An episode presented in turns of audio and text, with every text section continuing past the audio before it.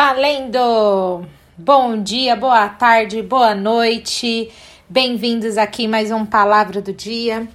E hoje quero compartilhar com vocês o versículo que está em Salmos 27:14, onde diz: Espere no Senhor, seja forte, coragem, espere no Senhor.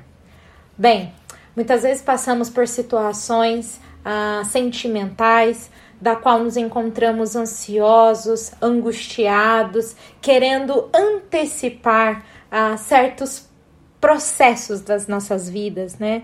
E muitas vezes nos sentimos enfraquecidos, sem coragem e queremos arranjar meios, formas de fazer com as nossas mãos as coisas para que possamos obter os resultados esperados.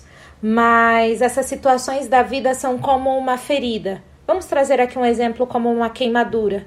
No momento que nos queimamos, aquilo é angustiante, é dolorido, é, é algo que muitas vezes vai além da nossa força. E num ato de desespero, queremos remediar de todas as formas, querendo passar todo tipo de produto, remédio, mas não necessariamente aquilo que fazemos ou passamos é o ideal para que isso cicatrize e que seja curado de maneira efetiva.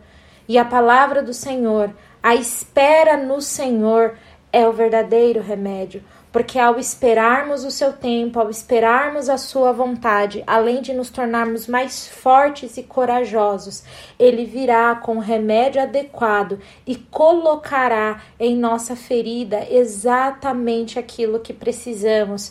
Por isso, eu te encorajo, Confie no Senhor, espera nele, seja forte, seja corajoso, enfrente essa dor, enfrente essa dificuldade, olhando para o alto, confiando que do céu virá o verdadeiro remédio que curará e sarará a sua ferida.